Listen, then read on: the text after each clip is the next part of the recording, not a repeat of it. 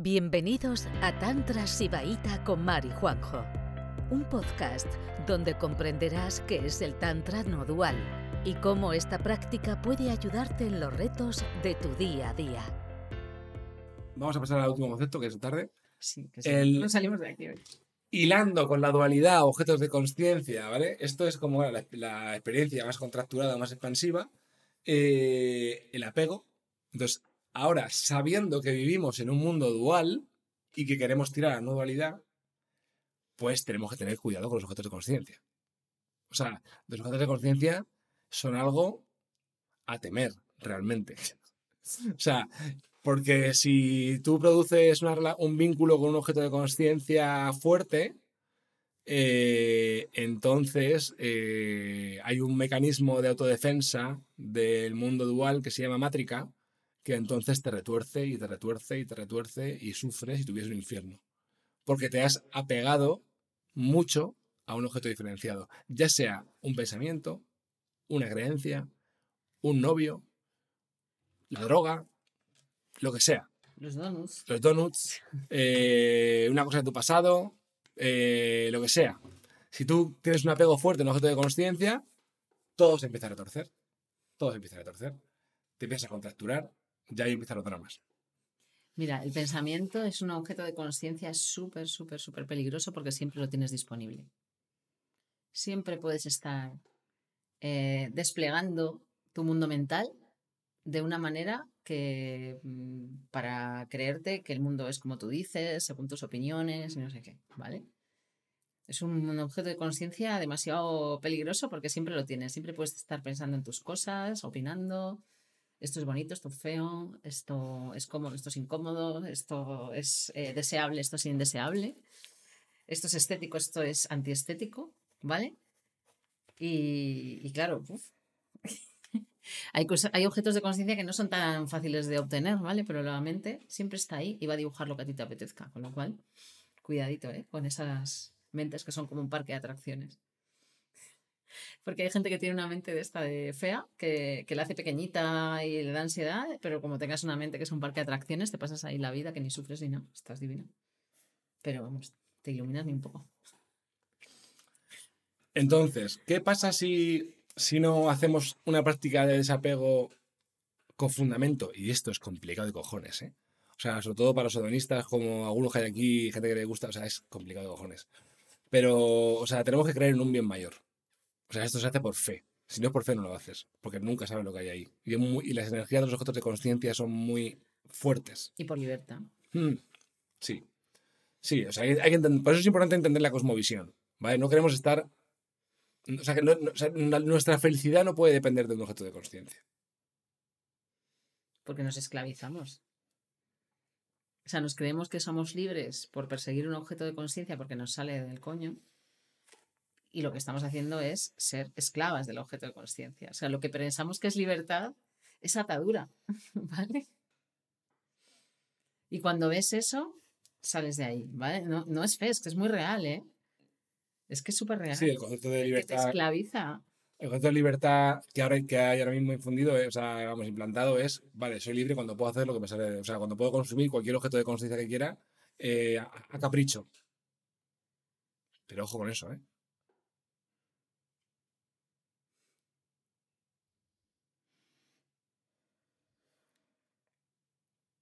Entonces, ¿qué pasa si tú estás consumiendo objetos de conciencia todo el rato? Que vas a estar en una espiral de, buah, qué feliz me siento, esto es la hostia, buah, menuda mierda, esto me ha salido mal.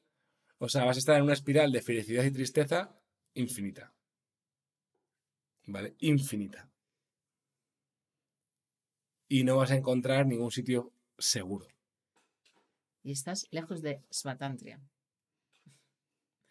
Svatantria es cuando perseguimos todo el rato nuestros deseos egoicos en forma de objetos de conciencia. Svatantria. Cuando persigue- Cuando, cuando no, o sea, salir de Svatantria, Ah. perdón, o sea, Svatantria es cuando no perseguir, o sea, yo creo que he dicho eso, ¿no? Igual. es que tengo el cerebro fritísimo hoy con este calor. Pues eso, Svatantria es cuando dejamos de perseguir objetos de conciencia desde nuestros deseos egoicos, ¿vale? Eh, esa, y entonces aparece la verdadera libertad, cuando no dependes, cuando tu estado energético no depende de la obtención o no de ciertos objetos de conciencia. Por otro lado, los tántricas somos súper disfrutones y mientras no sea peligroso, nos gusta consumirlos, ¿vale? Pero si puedes, no consumirlo. Si tú crees que algo, si no lo consumes, lo pasas fatal o, lo perseguirías de manera muy loca, ¿vale? Mejor no lo consumas. Pero si eh, estás equilibrada, ¿no? No pasa nada. Entonces no todo el mundo puede consumir muchos objetos de conciencia, depende de, tu estado, de tu estado energético y de tu conexión a la conciencia. Porque ahí tú vas a saber cuándo consumir ese objeto te lleva a la mierda. Sí, o sea, si el objeto de conciencia es muy importante para ti y no consumirlo sería una catástrofe, quémalo. O sea, quémalo en la conciencia. Porque eso luego tiene, karma. O sea, el apego a los objetos de conciencia genera karma. ¿Cuál es el karma? Pues que luego vas a querer repetir la experiencia, no, no vas a tener tranquilidad, eh, va, a haber un, drama de bajar del estado de excitación del objeto de conciencia. Hay un montón de. Vas a joder a alguien y lo vas a tener que arreglar. Efectivamente. Vas a, vas, a vas a pensar solo en ti porque el objeto de conciencia es muy importante y no vas a tener la visión global de qué está pasando. ¿Vale? Eh, eso pasa mucho cuando se consume sexo, por ejemplo, o personas. Eh, pero, pero, pasa, pero pasa cuando se consume cualquier otra cosa. ¿Vale? O sea, el, el, apego a los objetos de conciencia genera karma. Entonces, claro, cuando estemos ya hartos de estar solucionando karma, pues igual nos planteamos respirar un poco antes. Y, respecto a ese concepto también de, que, los, de que los tantricas, eh, o sea, no, tenemos una moral, o sea, no hay una moral que te diga, come esto, relacionate de esta manera, práctica X o Y, austeridad.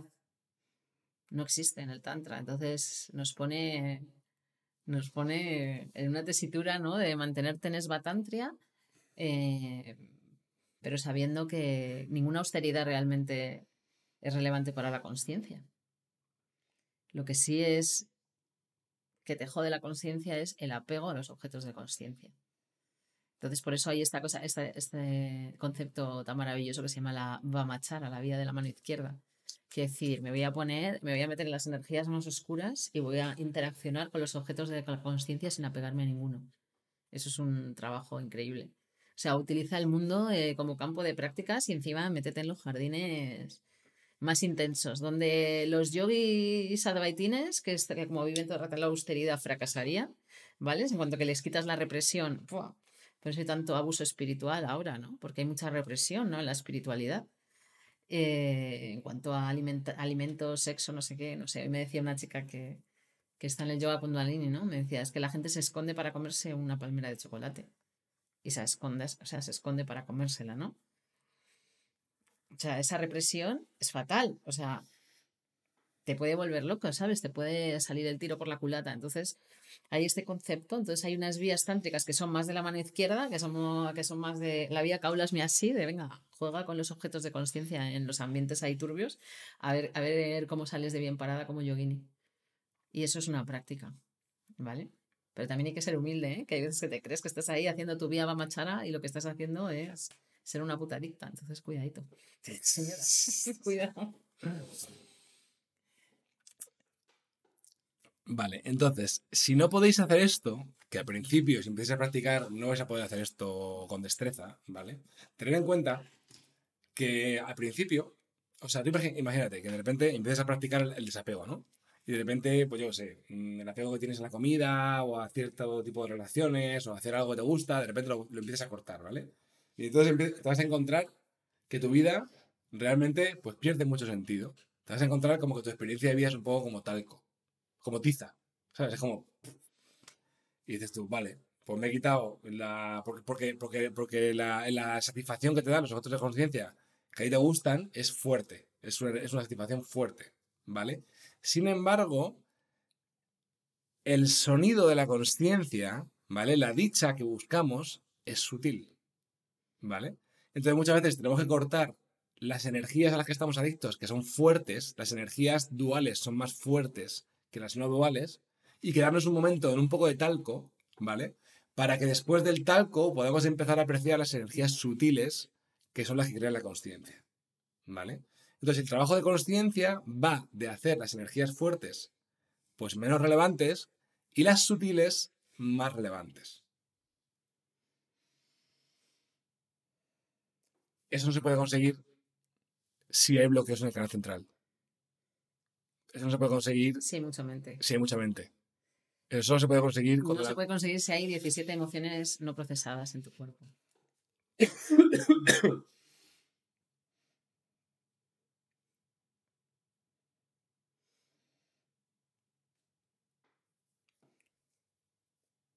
Bueno, esto lo tengo. Bueno, y hay, un- y hay- y hay ese concepto maravilloso que se llama Svatantria, que es la libertad absoluta del ser, que significa que tus deseos, en vez de ser deseos egoicos, están alineados con los deseos de Shiva. O sea, creas ahí una canalización directa de Shiva y entonces Shiva tiene como desea lo mejor para ti, la conciencia desea lo mejor para ti, lo flipas y lo obtienes todo.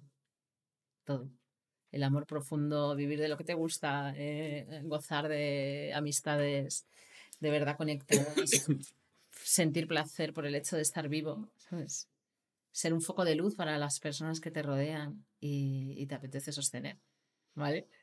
Eso es lo que quieres Shiva para ti. Lo que pasa es que tú estás súper ocupada persiguiendo tus deseos egoicos, cuyo resultado siempre es mucho peor que los deseos de Shiva. Entonces, Svartantria es cuando te alineas con los deseos de Shiva y lo obtienes todo. Haces magia. Sí, y lo que, y lo que, y lo que y, los, los objetos de conciencia no son consumidos porque tú quieres consumirlos, sino porque Shiva quiere consumirlos. Porque Shiva es, un, es el juguetón, es uno de los, de los nombres de Shiva. Es el danzarín, es el juguetón. Shiva no es un mustio, ¿sabes? Entonces confía. Confía, déjate penetrar por los deseos de Shiva, que, que, que seguro que te lo gozas en esta vida. Pero cuesta, ¿eh? Porque siempre te crees que tu deseo egoico es más jugoso que los planes que tiene Shiva para ti. Y ahí generas un montón de karma persiguiendo cosas y te van las cosas todo el rato torcidas y todo es como un esfuerzo y, y todo es una obstrucción. Hay que pensar mucho, todo, todo es complicado. Preguntas.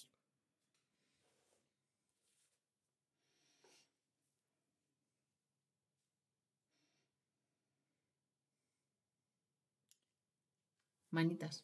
Eh, sí, levantar las manitas si podéis. manitas y Hay, una, hay una movida aquí en Zoom que pone reacciones y aquí puedes eh, levantar la mano. Levantar la mano y vamos, y así se alinean, o sea, se Sí. van poniendo en fila las Y de intervenciones. oye, es, ya es, es tarde, que si quiere dormir que se vaya, ¿eh? Eso, quien, tenga, vamos a- quien esté reventada que se puede ir a dormir, ¿vale? Pero te vamos a dejar donde estamos. ¿Hay alguna manita por ahí? ya.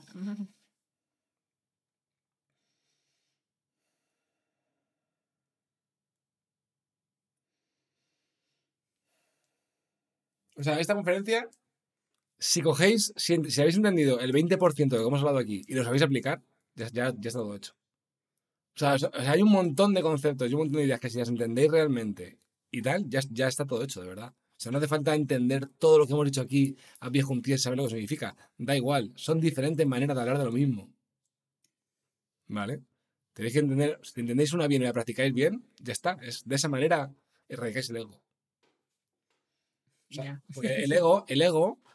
Te voy a hablar yo un poco más, ya, ya corto. O sea, porque en definiciones de ego, el ego es la, el ego es la adicción a objetos de conciencia, también. Y el ego también es eh, la, la mente jankara. Es- es- el, ego- el ego son pensamientos, pensamientos confundidos con realidad. O sea, el- el- hay un montón de definiciones de ego dependiendo de todo lo que hemos hablado aquí. El ego es eh, un querer manejar las emociones. ¿Vale? O sea, son diferentes definiciones de ego eh, con los varios conceptos que hemos hecho, ¿no? Por eso que todo es lo mismo en el fondo. ¿Vale? Abraham, Abraham. No, no te escucho. Desilénciate. tienes- Tienes que, tienes que desilenciarte. y hablar. Buenas noches, ¿qué tal? Bueno, hablando de apegos, yo quería preguntar si se puede llamar apego a un objeto de conciencia como puede ser, eh, puedes estar enganchado a retiros de yoga, por ejemplo. No sé si la pregunta la he formulado bien. Totalmente. Es difícil apegarte al yopo, ¿eh? O sea, hay cosas que son más difíciles apegarte que otras. O sea, es mucho más fácil apegarte a la farlopa o al éxtasis. Al yopo es complicado porque, porque es durillo, ¿eh? Es difícil, pero oye, si hay, hay gente para todo, ¿eh? No, pero yo, por ejemplo, veo cómo utiliza. Me refiero porque he conocido gente que, por ejemplo, en retiros de ayahuasca que está yendo cada mes o cada fin de semana y está como ahí enganchado, ¿no? Porque eso puede ser también un problema. A, a la ayahuasca es más fácil, yo creo. Sí. Mucho más. Es que el yopo es muy categórico. Es que o sea, muy- como vayas con una intención que no es de corazón pura, te pega una hostia que no vuelves. Te lo digo yo, ¿eh? Sí, pero aparte, pero, pero eso también tiene mucho. O sea, sí, la respuesta es sí. Te puedes apegar Sí, a sí, retiros sí, de a. Y yo conozco gente que lo ha hecho, ¿eh? a retiros de yopo. Pero eso depende mucho también del maestro.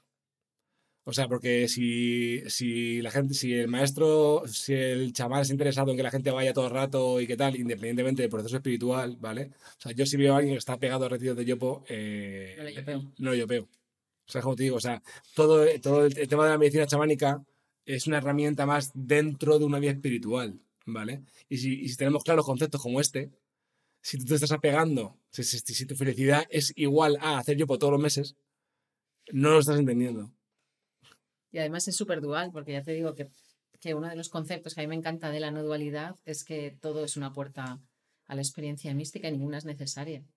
Si tú le das como mogollón de importancia a alguna medicina para alcanzar la experiencia mística, eh, te sales completamente del camino de la consciencia. ¿Vale? Es muy útil, pero también te digo, la mayoría de los chamanes eh, viven en medicina.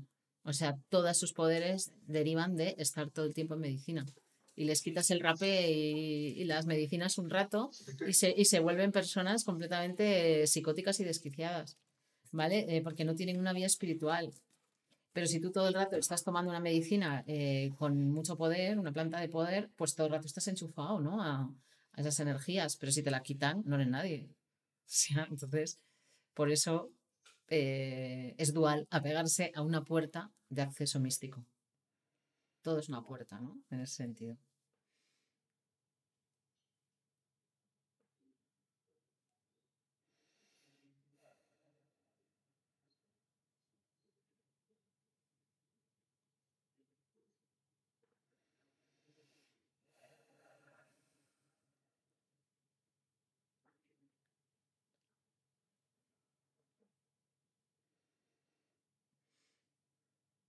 Bueno, pues entonces dejamos que nos Pues vamos, que tenemos que Madrid. te- tenemos, vamos, tenemos una noche larga por delante, así que.